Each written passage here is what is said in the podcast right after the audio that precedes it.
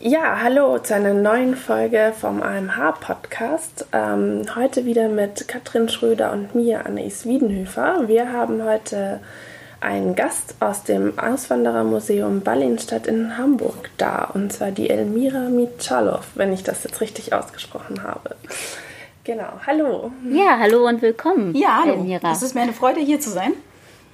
Ja, wir haben zum Anlass genommen, dass wir ja gerade kooperieren mit unserer, ähm, zum Teil mit unserer Ausstellung 200 Millionen Jahre Migration, was ich jetzt falsch gesagt Zwei Millionen Jahre Migration hat, liebe Kollegin, noch ein paar hundert Millionen Jahre drangehangen.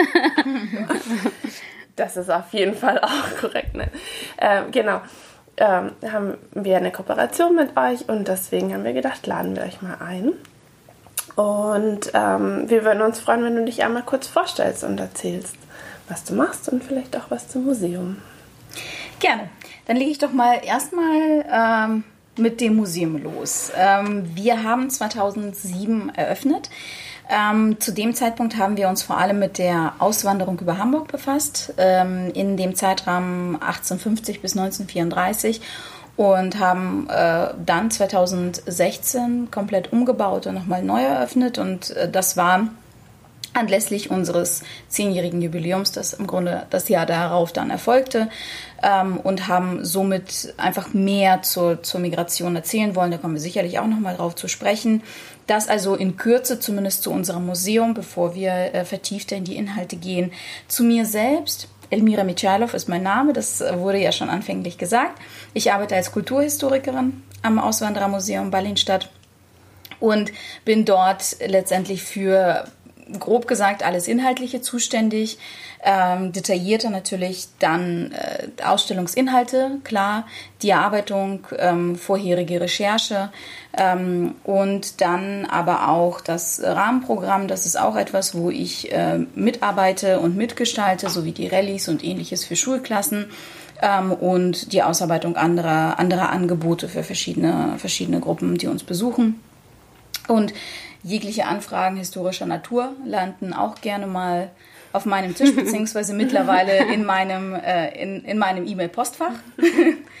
ähm, auch das sind, sind Dinge, die ähm, von mir mitbearbeitet werden. Ja, sehr interessant. Möchtest du vielleicht noch was ähm, zu dem Ort erzählen? Also das Auswanderermuseum Ballenstadt Hamburg ist ja auf der Veddel. Genau. Ähm, vielleicht so, wieso, weshalb? Und auch der Name Ballenstadt mhm. hat ja auch eine große Bedeutung in Hamburg? Genau. Also wieso, weshalb, warum haben wir das Museum dann ausgerechnet auf der Veddel aufgemacht? Das hat natürlich einen historischen Grund. Ähm, genau dort, wo wir heute sind, standen ursprünglich die Auswandererhallen. Die wurden 1901 dort eröffnet letztendlich damit gewissermaßen auch als so eine Art Kulmination dessen und, und auch Folge dessen, was man insgesamt im Auswanderungsprozess über Hamburg bereits gelernt hat. Und das, das heißt, man war da schon ziemlich organisiert und durchstrukturiert und hat die Hallen 1901 eben dort eröffnet. Zunächst mal ein Teil dessen, was später da stand. Dann kamen mehr Menschen, die über Hamburg auswandern wollten. Also musste mehr angebaut werden. Bis 1907 letztendlich dann standen über 30 Gebäude an dem Ort. Heute stehen da drei. Es sind also drei von über 30 Gebäuden wieder aufgebaut worden, um das Museum zu beherbergen. Und die sind aber entsprechend den Originalbauplänen mhm. an ihrem Originalort aufgebaut. Diese drei Gebäude, die da jetzt stehen. Ähm, dementsprechend sind wir unmittelbar mit dem Ort natürlich verbunden, an dem wir stehen und unmittelbar mit der Geschichte, die dahinter steht. Und das Museum selber berichtet ähm, ja zu, letztendlich über die Auswanderung über Hamburg ähm, nicht nur mittlerweile auch Migration vom 16. Jahrhundert bis heute, aber die Auswanderung über Hamburg wurde, ist zu einem zentralen Teil geprägt worden von einem Mann namens Albert Ballin. Ähm, der ist nicht gleich zu Anfang da gewesen, als es äh, Mitte des 19. Jahrhunderts losging über Hamburg. Ähm, er ist nämlich erst 1857 geboren aber bereits als 17-Jähriger musste er dann äh, die Auswanderungsagentur seines Vaters übernehmen. Der Vater verstarb. Albert Ballin war das jüngste Kind von 13. Die anderen waren im Grunde beruflich schon zugeteilt, kann man sagen. Die Schwestern äh, zu dem Zeitpunkt äh, haben natürlich äh, dann äh, sich nicht äh, Agenturen von Vätern, also beziehungsweise von ne, seine Schwestern der Agentur des Vaters angenommen, also war es an ihm. Ähm, der junge Mann, der eben beruflich noch nicht so zugeteilt war wie, wie die anderen Geschwister. So. Und er kannte auch die Agentur des Vaters letztendlich, weil er von Kindesbeinen an dann doch mal die Nachmittage mhm. und ähnliches dort verbracht hatte. Ähm, er stieg also ein und ähm, machte die Agentur ziemlich erfolgreich. Äh, war dann auch eine enorme Konkurrenz für, für sämtliche anderen ähm, Hamburger dann äh, Reedereien, die ebenfalls ja äh, Tickets an den Mann oder die Frau bringen mhm. wollten. Und ähm, förderte zunächst mal die indirekte Auswanderung und irgendwann mal schloss er sich dann eben auch zusammen mit, mit Edward Carr, ähm, der zwei Frachtschiffe hatte und mehr eigentlich am, am Reitsport interessiert war, aber letztendlich eben äh, die, die Mittel waren da und sie haben sich dann zusammengetan und haben die direkte Auswanderung über Hamburg äh, dann auch in Angriff genommen und haben durch ihr Angebot einen enormen Preiskampf angefangen in Hamburg, ähm, so dass letztendlich sich die Reedereien immer weiter in irgendeiner Form unterbieten mussten, ähm, um da mitzuhalten. Und am Ende äh, musste es irgendwann mal in Verhandlungen gehen, mhm. äh, weil die Situation äh, dann irgendwie aufgelöst werden musste. Und das Resultat dieser Verhandlungen war aber, dass Albert Ballin 1886 dann bei der Habak angefangen hat. Ähm, und zwar als Leiter der Passageabteilung. Das ist natürlich in sehr verkürzter Form dargestellt, aber eben das in groben Zügen. Und er fing dann als Leiter der Passageabteilung an. Ähm, nicht mal ganz 30 und hat sich innerhalb von zwei Jahren zum Direktor hochgearbeitet und war dann 1899, also ähm, Ende des, des 19. Jahrhunderts, dann Generaldirektor der Habak. Und unter seiner Führung ist die Habak zu einer der größten und phasenweise eben auch zur größten Reederei der Welt geworden. Äh, und konnte, also hat an der Spitze mitgehalten und rivalisierte, also letztendlich immer wieder im Bereich der, gerade der Auswanderung mit dem norddeutschen Lloyd in, in Bremen. Ähm, und Albert Ballin als eine Figur, die die Auswanderung und letztendlich aber auch das Reedereigeschäft ähm, und auch so viele andere Bereiche in Hamburg, in denen er sich einbrachte, äh, wie kaum eine andere Person das wilhelminischen Hamburg geprägt hat ist natürlich dann eben auch äh, der Namensgeber unseres Museums. Also mhm. der, der Name Ballinstadt, der ja Teil unseres Namens ist, ist eben an genau diesen Mann angelehnt und soll ihn in dieser Form auch ehren. Ja. So viel Information. Spannend, sehr spannend.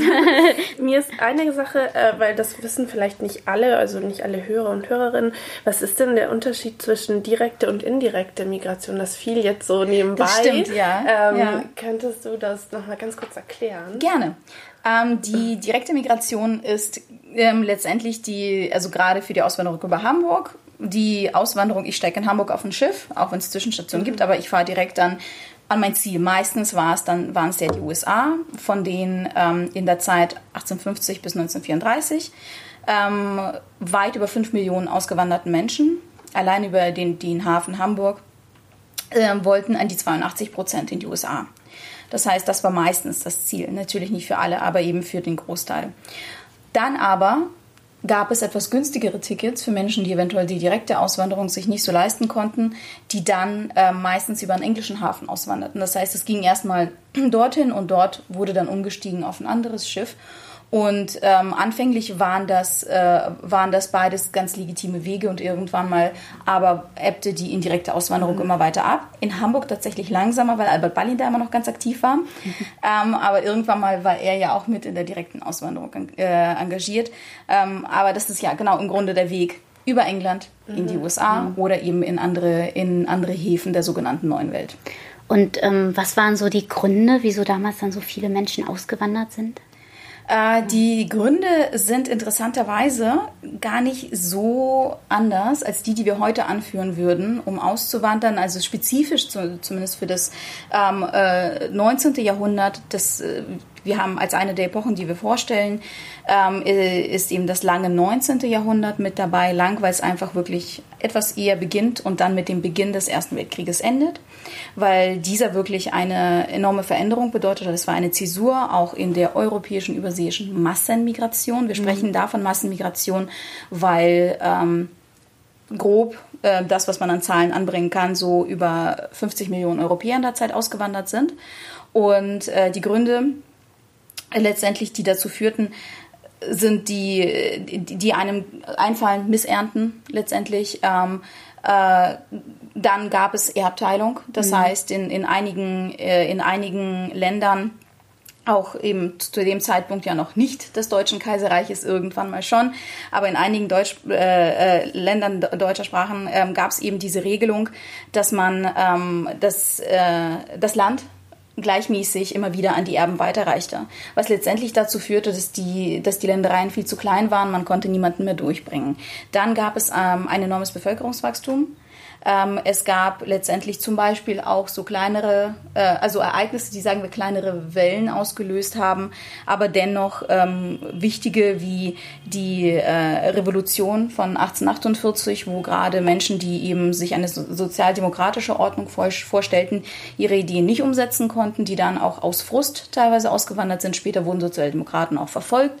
Das heißt, wir haben tatsächlich dann politische Verfolgung, wir haben religiöse Verfolgung, die durchaus immer wieder relevant war ähm, auch dann äh, zum Beispiel in der Migration ähm, zum Beispiel aus dem damaligen russischen Zarenreich, wo auch nicht wenige Menschen jüdischen Glaubens ausgewandert sind, weil sie sich ähm, gerade bis hin zum Ersten Weltkrieg auch starken Pogromen ausgesetzt sahen, ähm, aber auch jegliche andere Minderheiten, die sich immer wieder in irgendeiner Form verfolgt äh, fühlen.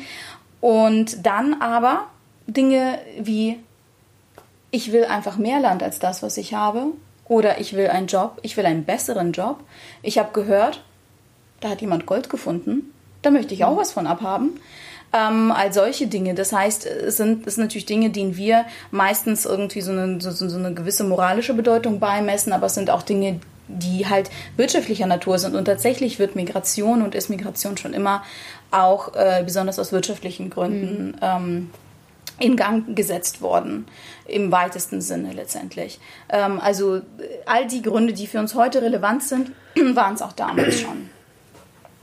Heißt das, es sind auch ähnliche, sagen wir mal, Gruppen gewandert, also im Sinne von der Generation, also wie heute eher die Jüngeren, die eben noch viel vor sich hatten oder ganze Familien? Wie, wie war das? Tatsächlich ähm, sah man ähm, da so ein bisschen Veränderung in der mhm. Zeit. Entschuldigung. Es war so, dass äh, äh, zum einen gruppentechnisch, also auch die Regionen, aus denen Menschen gingen, ähm, unterschiedlich waren, genauso wie die Zusammensetzung zu, zu verschiedenen Jahrzehnten. Ähm, gerade das lange 19. Jahrhundert zum Beispiel ansprechend, wanderten zunächst mal viele Menschen aus den ähm, westeuropäischen Ländern aus. Nicht wenige Deutsche, nicht wenige zum Beispiel aus Skandinavien, davor natürlich sowieso ähm, Großbritannien und ähm, da äh, gerade aber eben die Anfänge aus Deutschland, das waren eher, eher Menschen, die im familiären Verbund ausgewandert sind. Ähm, Siedlungswanderung im weitesten Sinne, ähm, das Versprechen auf Land in irgendeiner Form, die Hoffnung eben, sich etwas Besseres, etwas Eigenes aufbauen zu können.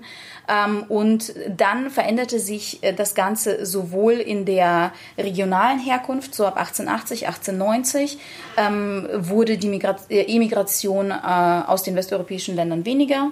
Dann äh, emigrierten vor allem Menschen ähm, aus den osteuropäischen Ländern. Ich habe das damalige russische Zarenreich erwähnt, aber auch äh, Österreich-Ungarn, dann vor allem verstärkt der österreichische Bereich, aber auch äh, Südeuropa war dann auf einmal ähm, von Relevanz. Ähm, und gerade so ab 1870, 1880 merkte man verstärkt, dass es eher jüngere Leute waren. Und dann eben auch Anfang des, des ähm, äh, 20. Jahrhunderts bis hin zum Ersten Weltkrieg waren es tatsächlich dann, das merkte man ähm, vermehrt, es waren Facharbeiter, ähm, oder bei jungen Frauen, die dann halt irgendwo in Dienst gingen, dann vor Ort. Aber tatsächlich eher vereinzelt Reisende, nicht mehr ganz Gruppenverbund, vielleicht zwar irgendwo anschließend, wo man jemanden kennt, aber dann ähm, auch eher die Jüngeren, die sich dann etwas aufbauten und dann eventuell eine Generation nach sich zogen oder aber auch Geld oder in irgendeine Form von Versorgung nach Hause schickten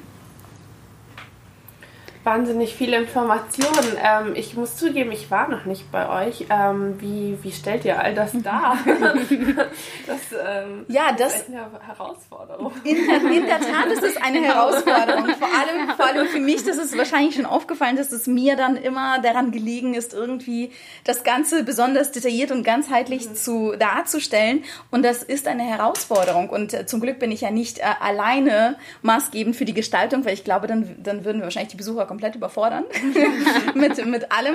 Zum Glück gibt's da, gibt's da auch äh, andere Menschen, die mit bei sind und nicht zuletzt natürlich auch vor allem dann als eine ganz wichtige Instanz unser Kreativdirektor.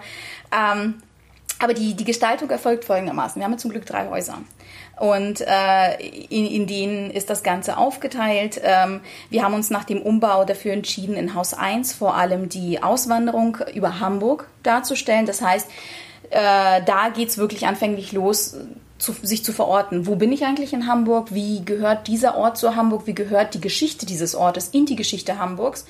ähm, und dann aber äh, letztendlich auch in die größere Migrationsgeschichte. Und dies, das passiert dann in Haus 2, nachdem man sich mit, mit äh, der Auswanderung über Hamburg beschäftigt hat, mit der Situation in den Auswandererhallen, auch mit einer kurzen Vorstellung ähm, Albert Ballins, ähm, dann hin zu, zu Haus 2, das das Herzstück äh, des, des ganzen Hauses oder der ganzen Hauptausstellung der Ausstellung ist. Das ist die Hauptausstellung.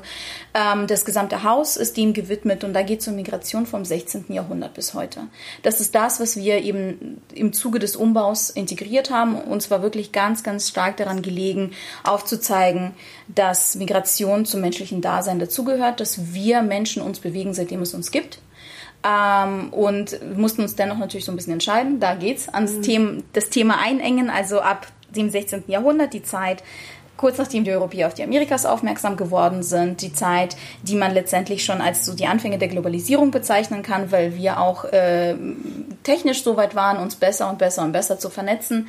Ähm, und dann haben wir das Ganze, nachdem man anfänglich ein paar Informationen mitbekommt, auch ein paar Definitionen zu dem, was ist eigentlich ein Migrant, was ist aber eigentlich ein Flüchtender, ähm, weil das ja gerne so zusammengeworfen mhm. wird, gerade in, in, in, heutigen Debatten, um das ein bisschen auseinanderzunehmen, den, zu differenzieren, wenn man denn möchte, ähm, gleichzeitig mit aufzuzeigen, bei jeglichen Wahrnehmungen und Diskussionen, die da sind, dass zu jedem gegebenen Zeitpunkt eigentlich immer nur circa zwei bis drei Prozent der Menschheit unterwegs sind die bestehen sicherlich immer wieder aus einer anderen Zusammensetzung, aber ähm, zwei bis drei Prozent sind es. Ähm, und dann geht's los mit den Epochen.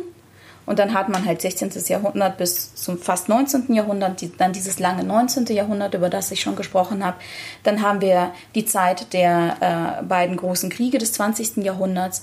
Äh, die, die, und diese Zeit mit, mit all ihren verschiedensten Wanderungsformen, äh, Bildungswanderung, Arbeitswanderung, trotzdem ganz, ganz stark geprägt natürlich von Zwangsmigration. Und dann haben wir die Zeit nach 1945 bis heute.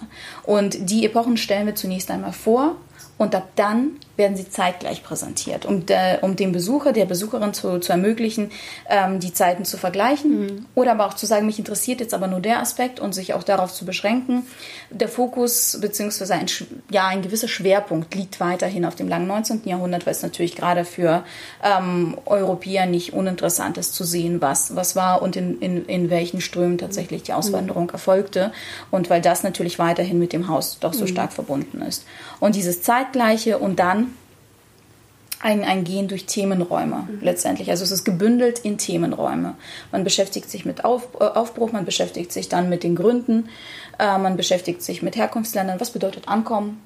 Ähm, und das wird äh, teilweise eben über Verdichtung einfach ähm, möglich gemacht, indem man zum Beispiel Überschriften einander gegenüberstellt und dann eben aber den Besuchern ermöglicht, sich damit zu beschäftigen, wie verhandeln wir den anderen das andere, äh, ne?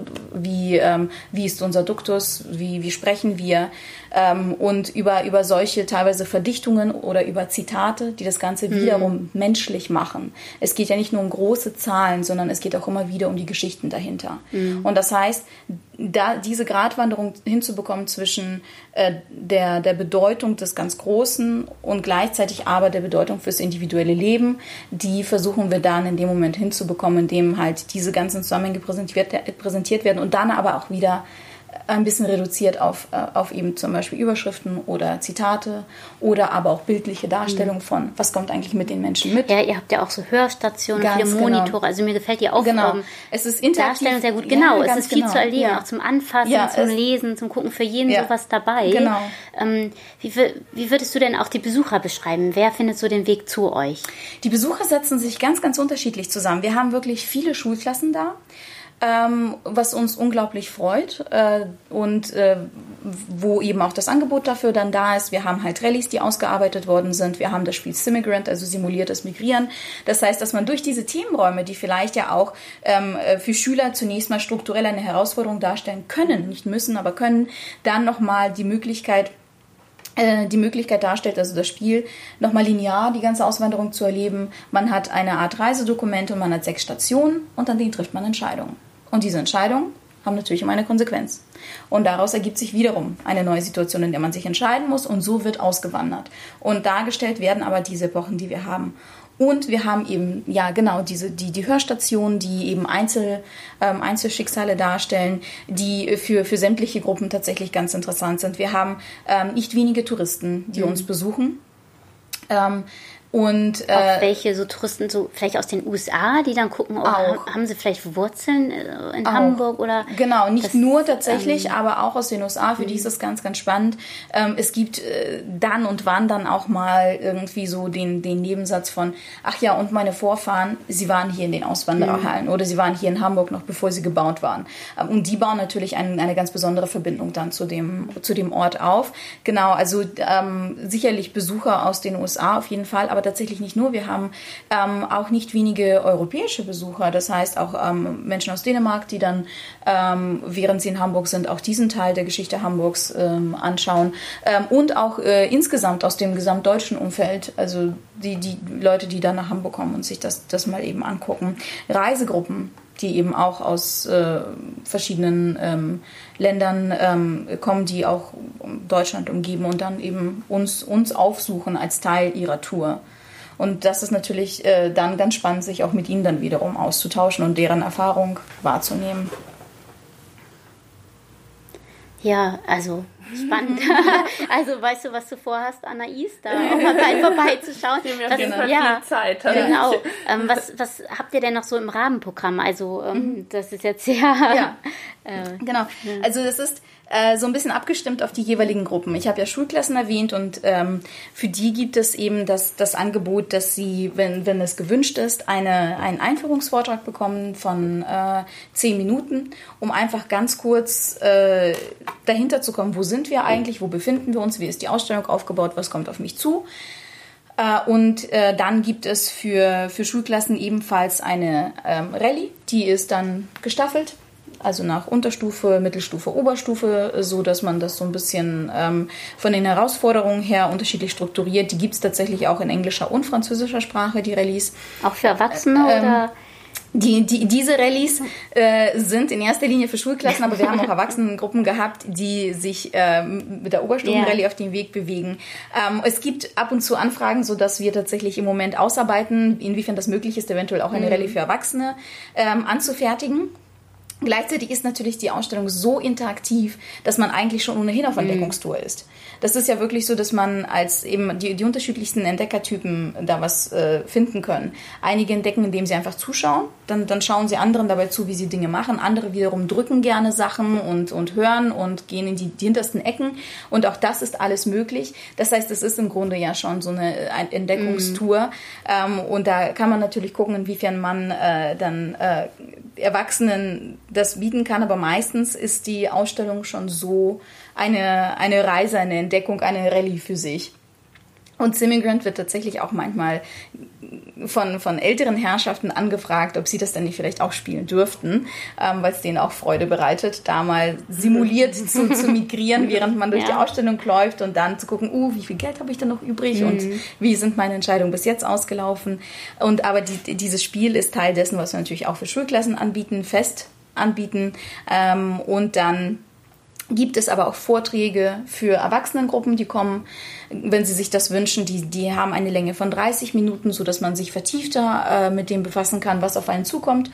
Ähm, und dann gibt es manchmal ähm, auch Anfragen, gerade ganz, ganz spezifisch, weil wir grundsätzlich gar keine Führung durchs Museum anbieten, aber es gibt halt ähm, einige wenige Gruppen, die dann das unbedingt möchten. Da muss man natürlich immer gucken, ob die, die Referenten gerade da sind, die, die das machen können. Ähm, aber auch das ist ab und zu ähm, bei uns der Fall. Und ähm, wir haben insgesamt natürlich auch zu, zu Lange Nacht der Museen und ähnliches dann spezifische Führungen, die wir dann ähm, anbieten bei denen wir ähm, auch gucken immer wieder, in wie, wie ist das angekommen, inwiefern kann das weiter ins Programm aufgenommen werden. Wir haben Kindergeburtstage, die bei uns durchgeführt werden. Wir haben natürlich Sonderausstellungen, die stattfinden. Zu der Albert Ballin ähm, ähm, haben wir tatsächlich eine eigene Rallye entwickelt, um die dann nochmal gesondert erleben zu können und vielleicht ein paar Dinge zu entdecken, an denen man sonst vorbeigehen würde. Ähm, Wahnsinn. Genau. Und dann äh, letztendlich haben wir zu Halloween und, und äh, zu, zu Thanksgiving dann nochmal spezifische Aktionen, die man bei uns wahrnehmen kann. Da kann man, glaube ich, auch einfach auf die Webseite schauen, gucken, ob man bei uns zum Thanksgiving kommen möchte, ob man rechtzeitig dann reserviert und das Ganze wahrnimmt. Ja. Du hast gerade die Sonderausstellung erwähnt, die ist im, im dritten Haus, richtig? Genau. Und dieses Jahr habt ihr ein Jubiläum, also ihr feiert ein Jubiläum, korrekt? Das, das stimmt, das stimmt. Ich recherchiert. Da hast du dich gut informiert. Wir befinden uns mitten in unserem Jubiläumsjahr, an sich irgendwo schön, aber irgendwo natürlich gleichzeitig auch traurig, denn ähm, dieses Jahr, am 9. November, wird sich äh, das, das 100. Todesjahr Albert Ballins jähren. Und ähm, wir haben letztes Jahr am 9. November das Albert Ballin Jahr eingeläutet und es wird dieses Jahr am 9. November ähm, enden. Und derzeit läuft unsere Sonderausstellung zu ihm. Ich hatte kurz gesagt, dass wir in Haus 1 ähm, bereits natürlich diesen Mann auch schon vorgestellt haben, auch in einer Art Zwiegespräch und ähnlichem, dass man den, den Mann auch einmal anders entdecken kann. Im Rahmen der Sonderausstellung haben wir uns zur Aufgabe gemacht, zu gucken, was sind denn die Facetten Albert Ballins, die ähm, bis jetzt etwas weniger Beachtung gefunden haben. Ähm, und das ist ja letztendlich sehr, sehr vieles, was über sein wirtschaftliches Wirken hinausgeht. Und wir haben, je mehr wir uns damit beschäftigt haben, umso mehr haben wir festgestellt, wie unglaublich natürlich bunt und komplex diese Persönlichkeit ist und äh, wie unfair es ist, tatsächlich äh, Menschen, die vor uns äh, da gewesen sind, wirklich in dieser Zweidimensionalität verhaften zu, zu lassen. Und da haben wir uns gesagt, okay, das versuchen wir mal, wir versuchen ihn da mal so herauszuholen, darzustellen, ist, er war eine dreidimensionale Person, genauso komplex, wie wir es für uns heute beanspruchen zu sein. Ähm, und sein Leben war, war ebenso bunt, auch wenn Fotografien das eher schwarz-weiß suggerieren. ähm, und dementsprechend haben wir uns ihm gewidmet und geguckt, was, was war eigentlich sonst für ihn wichtig. Und dann haben wir seine, sein Privatleben, seine Freundschaften beleuchtet und, und wie, wie er da war. Und er pflegte ja eine intensive Freundschaft zu Max Warburg. Äh, und, äh, und eben äh, anderen Mentoren wie, wie Leitz. Und ähm, er war ein Familienmensch. Für ihn war, war seine Mutter von Bedeutung, für ihn war aber auch seine Frau und seine Adoptivtochter von Bedeutung, ähm, die er liebevoll Peter nannte, was, auch sehr, sehr, sehr spannend war. Ähm, und wo man dann auch erkennt, als es tatsächlich daran ging, dass sie heiratete, dass, dass es tatsächlich dann eben ein Vater ist, der an seinen, der an seinen Freund schreibt, hey, der Peter heiratet, aber, aber letztendlich die gleichen Emotionen, die man heute auch bei Eltern wahrnimmt. Freude, mhm. irgendwo auch ein bisschen Angst, irgendwo das mhm. Gefühl, vielleicht irgendwie das Kind dann vielleicht auch ein bisschen los, noch weiter loslassen zu müssen. Ähm, und dann aber auch äh, wie, wie innovativ war er, wie visionär war er. Und er hatte Dinge wie im Grunde eine Presseabteilung, die heute ja üblich sind in Unternehmen, damals aber nicht. Das hat er eingeführt bei der HAPAG, also bei der Hamburg-Amerikanischen Paketfahrt-Aktiengesellschaft. Ähm, er hat äh, Marketing verstanden, wie kaum jemand in, in, in der Zeit oder wie nur wenige vielleicht. Ähm, und äh, wusste, wann wie was einzusetzen ist. Also die, die Kooperation dann mit der Presse, nicht nur die eigene Presseabteilung. Ähm, er spürte einfach, wann Zeit ist, irgendwas einzuführen, wie Kreuzfahrten. Die Ideen gab es vorher, er hat sie aber wirklich wirkungsvoll für die HAPAG umgesetzt.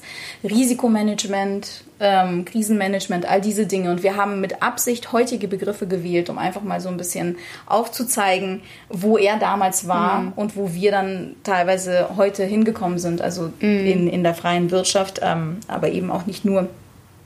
Und es macht es halt einfach so unglaublich spannend und dann eben sein Verhältnis zu Hamburg mhm. und ähm, sein Engagement für, für den Frieden letztendlich und, auch. Ähm, äh, wie findet ihr diese Information? Wie beleuchtet ihr sein Leben? Ähm, wie muss man sich das vorstellen? Wühlt ihr euch da jetzt durch ganz viele Aktenschränke mhm. von der HAPAG und sonst wo und in Archiven oder Vieles war ja zum Glück schon und das, also vieles ähm, haben auch äh, teilweise meine, meine Vorgänger geleistet, dass sie zumindest Informationen zusammengetragen haben. Und es musste zunächst mal ähm, natürlich entschieden werden, was ist äh, anfänglich im Museum vorhanden. Und ich konnte darauf zurückgreifen. Es gibt auch Archive in Hamburg, es gibt leider nicht mehr so viel von Albert Ballin, wie wir gerne hätten, ähm, aber dann über ähm, über den Briefaustausch mit, mit seinen Freunden. Also so die Dinge, an die man eventuell noch ein bisschen kommt.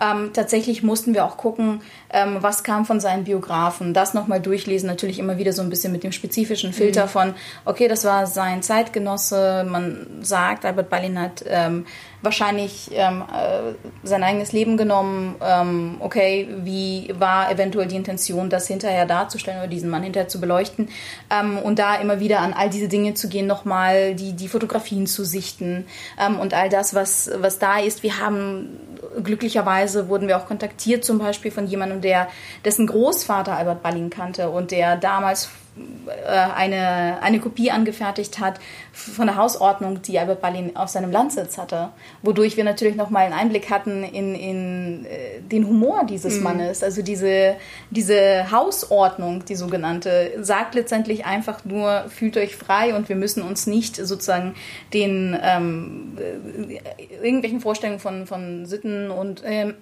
ähnlichem entsprechend irgendwie einander mhm. niedlich tun, ähm, sondern bewegt euch ähm, und fühlt euch frei. Und das ist halt immer wieder auch in den Formulierungen mit drin, dass man merkt, wie, wie er mit Sprache und mit, mit äh, Menschen und Ähnlichem umgegangen ist. Und darüber konnten wir dann nochmal an dieses Bild ran und Informationen einfach nochmal anders zusammensetzen. Wir haben zum Beispiel uns einfach mal einen Stadtplan genommen und geguckt, wo war er denn alles überhaupt in Hamburg und gemerkt, dass man da einen ganz anderen Bezug zu der Person bekommt. Er war ja genau da unterwegs, wo wir heute unterwegs sind. Und dann haben wir gedacht, das machen wir den Besuchern, bringen wir den Besuchern doch mal näher. Und deswegen haben wir das auch mit eingebaut in diese Ausstellung. Einfach mal nochmal die Möglichkeit zu sagen, das war wirklich ein Mensch wie du und ich und er hat sich genau da bewegt, wo wir heute sind. Und das war ähm, auch nochmal die, die Absicht dahinter, zu gucken, vorhandene Informationen anders aufzuarbeiten, zu gucken, wo, wo, wo wir noch irgendwie rankommen. Und das findet alles in, in dieser Ausstellung dann ähm, seinen, seinen Ausdruck und auch in diesen Kapiteln, wie sie da dargestellt sind. Lustig ist, so für mich klingt es auf den ersten Blick oder Hören so, mhm. als wäre das ein wahnsinnig verwurzelter Mann in Hamburg gewesen, dafür, dass er allen anderen, also vielen Leuten die Möglichkeit gegeben hat, zu gehen oder halt so sich zu bewegen.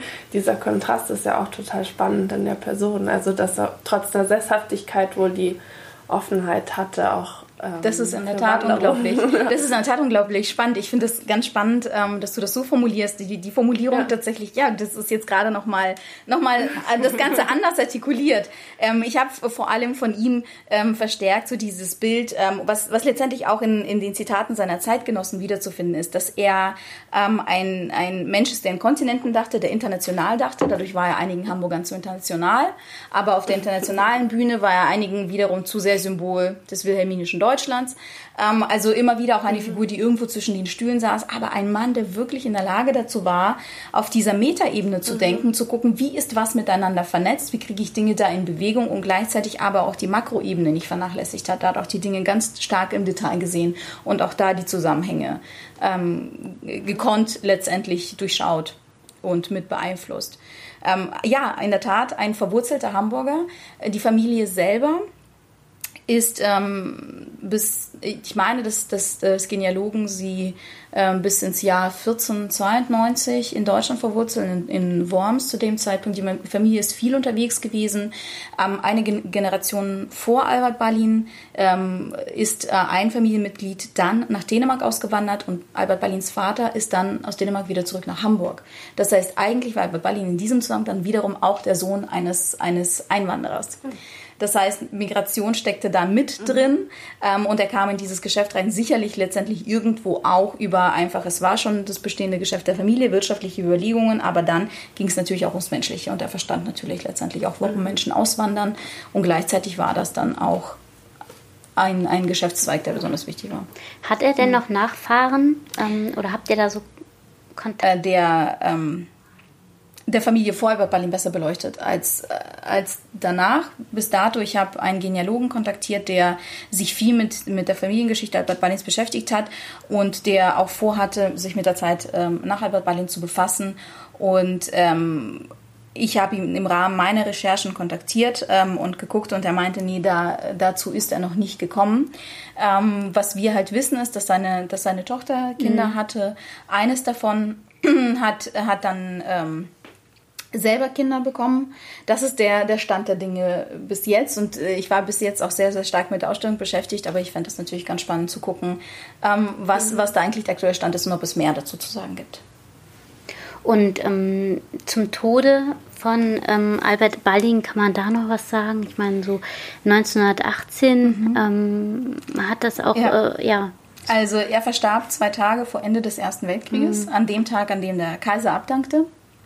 Und ähm, die ganz, ganz große Annahme ist, dass er höchstwahrscheinlich freiwillig aus dem Leben schied. Ähm, das äh, bezeugen oder bestärken, diese Annahme bestärken auch seine ähm, eigenen Briefe an, mhm. an zum Beispiel Freunde, in denen er schreibt, dass er sich nicht mehr imstande sieht, die Habak wieder von vorne aufzubauen. Denn alles, was er aufgebaut hatte, lag in Scherben. Und das sah er schon vorher kommen. Deswegen hat er, nachdem er zunächst mal für die Aufrüstung Deutschlands war, damit Deutschland sich auf internationale Bühnen mhm. bewährt, hat er gedacht, ja, 1908, wir haben das Ziel erreicht, das passt. Ähm, wir sind jetzt ähm, sozusagen mit auf Augenhöhe, mehr muss nicht sein. Und ab da hat er sich wirklich aktiv dafür engagiert, einen Ausgleich zu finden zwischen Deutschland und England. Das, wir kennen die Geschichte, es ist ihm leider nicht gelungen ähm, äh, trotz sämtlicher Anläufe und als der Erste Weltkrieg ähm, angefangen hatte und, und auch tobte, hat er versucht, immer wieder ähm, auch Gespräche einzuleiten, um ein schnelleres Ende herbeizuführen. Eines seiner Zitate, und ich paraphrasiere, ist, dass wenn man halt eben kein Ende erreicht, indem beide erhobenen Hauptes ähm, hinausgehen, beziehungsweise alle Parteien erhobenen Hauptes hinausgehen, dann sieht man ähm, eigentlich äh, schon sozusagen den Samen für den nächsten Krieg. Und äh, also das hat er tatsächlich schon vorhergesehen. Und äh, nicht nur das, er war gleichzeitig natürlich überzeugter Monarchist. Er sah, mhm. dass, dass diese Ordnung äh, ihr Ende hatte ähm, und sein gesamtes Lebenswerk war dahin alles, wofür er so hart gearbeitet hat, wofür er teilweise auch gesundheitliche Einbußen in Kauf genommen hat, ähm, weil er auch immer wieder in Sanatorien und ähnlichem war und äh, um sich dann wieder stark für die Habak zu engagieren und das war dann nicht mehr und das, das sah er ganz deutlich. Ähm, und er verstarb wohl an einer Überdosis seiner Medikamente. Ähm, er nahm seit langer Zeit ähm, Schlafmittel und dann aber auch wiederum Tabletten, die eventuell dann ihn wieder munterer machten.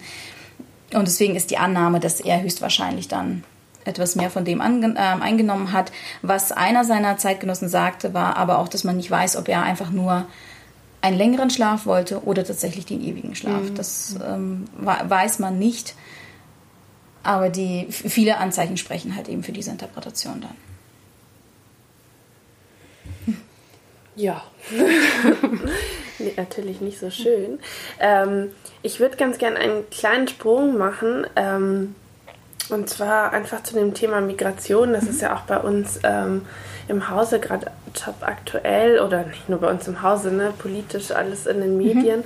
Äh, wir waren ähm, im Vorhinein zur Ausstellung auch schon bereit, dass die mit Sicherheit mehr Feedback bringen würde, sowohl Gutes als auch mit Sicherheit Negatives. Ähm, ihr als Haus seid damit bestimmt konstant äh, beschäftigt, nehme ich jetzt mal an. Vielleicht hast du da auch ähm, anderes erlebt. Ähm, wir würden uns fragen, wie, wie ihr damit umgeht, beziehungsweise passiert sowas überhaupt, und welchem Wege, also wie ist so die mhm. Resonanz, die ihr bekommt. Ja, die, die Resonanz zu, zu unserem Thema, zu, äh, vor allem äh, nachdem wir mhm. umgebaut haben und letztendlich ja nochmal den Weg in die Aktualität gesucht haben, was tatsächlich, ich sagen muss, vorher schon angedacht war. Und dann mussten wir gucken, wie gehen wir damit um, als uns natürlich die, die Aktualität ja. der gesellschaftlichen Ereignisse eingeholt äh, hat. Ähm, es ist ähm, tatsächlich überwiegend positiv. Das ist ganz spannend. Ähm, wir erleben keine ähm, öffentlichen Anfeindungen oder ähnliches. Es gibt dann und wann äh, mal ähm, das Feedback, dass, dass irgendwie vielleicht das Gefühl da ist, dass wir eine bestimmte irgendwie Agenda verfolgen, mhm. ähm, was letztendlich äh, nicht der Fall ist. Es geht uns darum, die Thematik in ihren Facetten darzustellen, mhm. ähm, Hintergründe, Auswirkungen etc., persönliche Geschichten. Und ähm, wenn da Feedback kommt mit eben tatsächlich einem Kontakt, den wir gleichzeitig haben, dann nehmen wir den Kontakt auf äh, und suchen auch den Austausch. Aber meistens ist die Resonanz tatsächlich sehr positiv. Es gibt, ähm, es gibt unterschiedlichste Erlebnisse und, und äh, Schwerpunkte im Haus und man merkt aber auch, womit sich die jeweiligen Personen jeweils beschäftigen. Wir haben ja diese, diese Feedbackkarten zum Schluss und dann, dann, dann merkt man, wen was gerade interessiert, wen welche Biografie bewegt. Ähm, meistens erkennt man dann vielleicht auch daran, also wenn, wenn man so grob zuordnen kann, ah ja, da, da kommen die Leute ungefähr her, ah, und der Bestandteil dieser Ausstellung hat sie bewegt. Ähm, und was, was halt letztendlich wirklich erfolgt, ist es einfach, dass das Thema natürlich sich so viel aktueller anfühlt.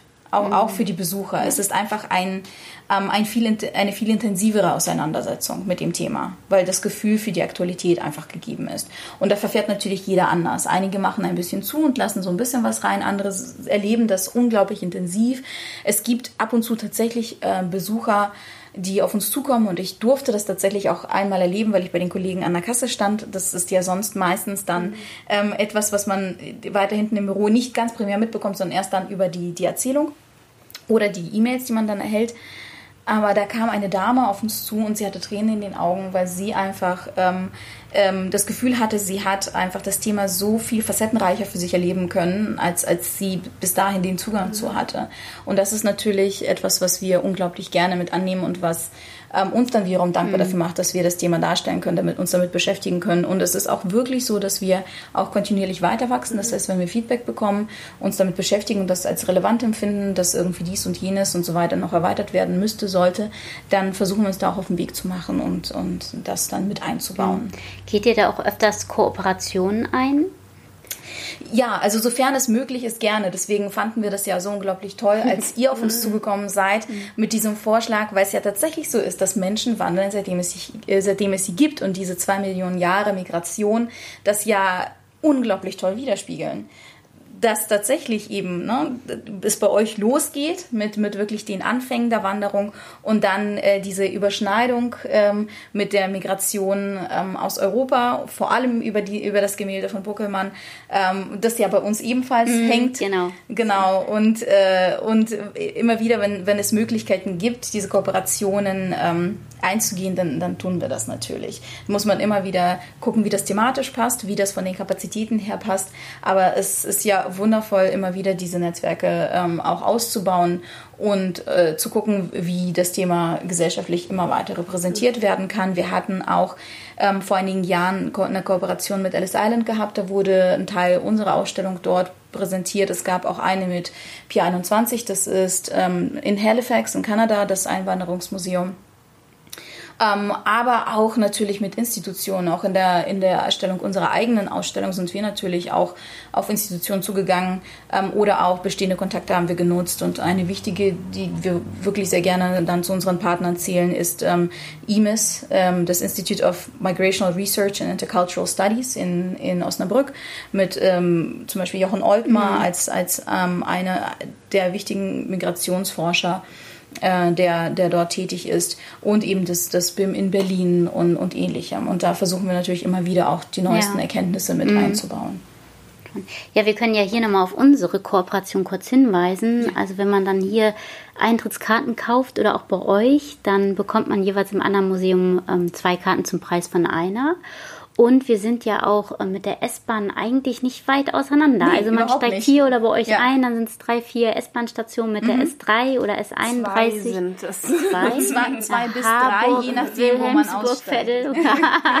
also es ist sehr schnell zu erreichen, ja, auch vom Hauptbahnhof. Ah, da seid ihr ja wirklich auch nah dran. Genau. Wir ungefähr zehn Minuten vom Hauptbahnhof, ihr dann fünf sech, Minuten. Fünf bis sechs Minuten, ja. genau. Genau, also sind wir beide Museen schnell zu erreichen von der mhm. Hamburger Innenstadt, auch gegenseitig. Mhm. Ähm, kann man genau. sich schnell besuchen. Kann das heißt, der Sprung über die Alpen ist ganz genau. kurz, ja, ja, dass man, man kann uns. ja nur mal ein bisschen durch Hamburg wandern ja. wenigstens. Ist aber ja. immer der Sprung über die Elbe nötig. Ja, genau. Zweimal. Genau. Ja, also ja, ich finde diese Kooperation auch äh, wirklich sehr fruchtbar und spannend und auch, dass wir jetzt hier sitzen und so intensiv austauschen und man doch nochmal so viel mehr erfährt und ähm, und es ist aber immer mehr zu wissen gibt, das ist ja, das, was faszinierend ist. Genau, genau. Mhm. ja. Ja, und dass die Geschichte, hast du ja auch erwähnt, einfach nicht zu Ende erzählt Nein. ist. Ja. Also es wird noch weiter kommen und ich mhm. finde, es ist immer wichtiger, ähm, das aus verschiedenen Facetten so darzustellen, dass wirklich äh, jeder und jede eben was von sich wiederfindet. Mhm. Also äh, das wird eben oft vergessen, genau. dass eben dieses sich bewegen von A nach B halt irgendwie zu jedem gehört. Genau, und dass letztendlich dieses Migration ja immer als etwas so ganz Großes begriffen wird und ja, ja, da ist die Person irgendwie von dem Land über tausende von Kilometern in das Land, aber Migration heißt ja letztendlich nur die Verlagerung des Lebensmittelpunktes. Und das hat fast, fast jede Person hinter sich. Ähm, und das heißt, fast, fast jeder von uns ist in irgendeiner Form Migrant und ähm, hat eben sich bewegt muss sich immer wieder neu anpassen. Sogar der Wechsel des Arbeitsplatzes bedingt es, dass man guckt, ach ja, wie wird sich hier unterhalten, wie wird sich hier ausgetauscht, mhm. was macht man hier genau? Dieses, dieses äh, sich in irgendeiner Form zu bewegen, sich in irgendeiner Form anzupassen, in irgendeiner Form immer wieder neu dazuzulernen, ist ja etwas, was kontinuierlich dazugehört und sich in groß oder klein darin wiederzufinden. Und ja, die Geschichte ist nicht zu Ende erzählt, weil das ja. ist etwas Fortbestehendes. Das ist, das ist die Dynamik äh, unseres Lebens und das wird so bleiben. Ja, ja das ja. ist doch ein tolles Schlusswort. und ähm, können wir nur empfehlen, ähm, euch zu besuchen, dass Sehr möglichst gerne. viele Hörer bei euch vorbeischauen. Genau, vielen lieben Dank für die Ausführungen. Es war super spannend. Ja. Ähm, ich danke, ich danke euch Dank. Für, diesen, für diesen Austausch. Das war auch für mich äh, eine Freude, hier zu sein. Ja, und ja. bis zum nächsten Mal.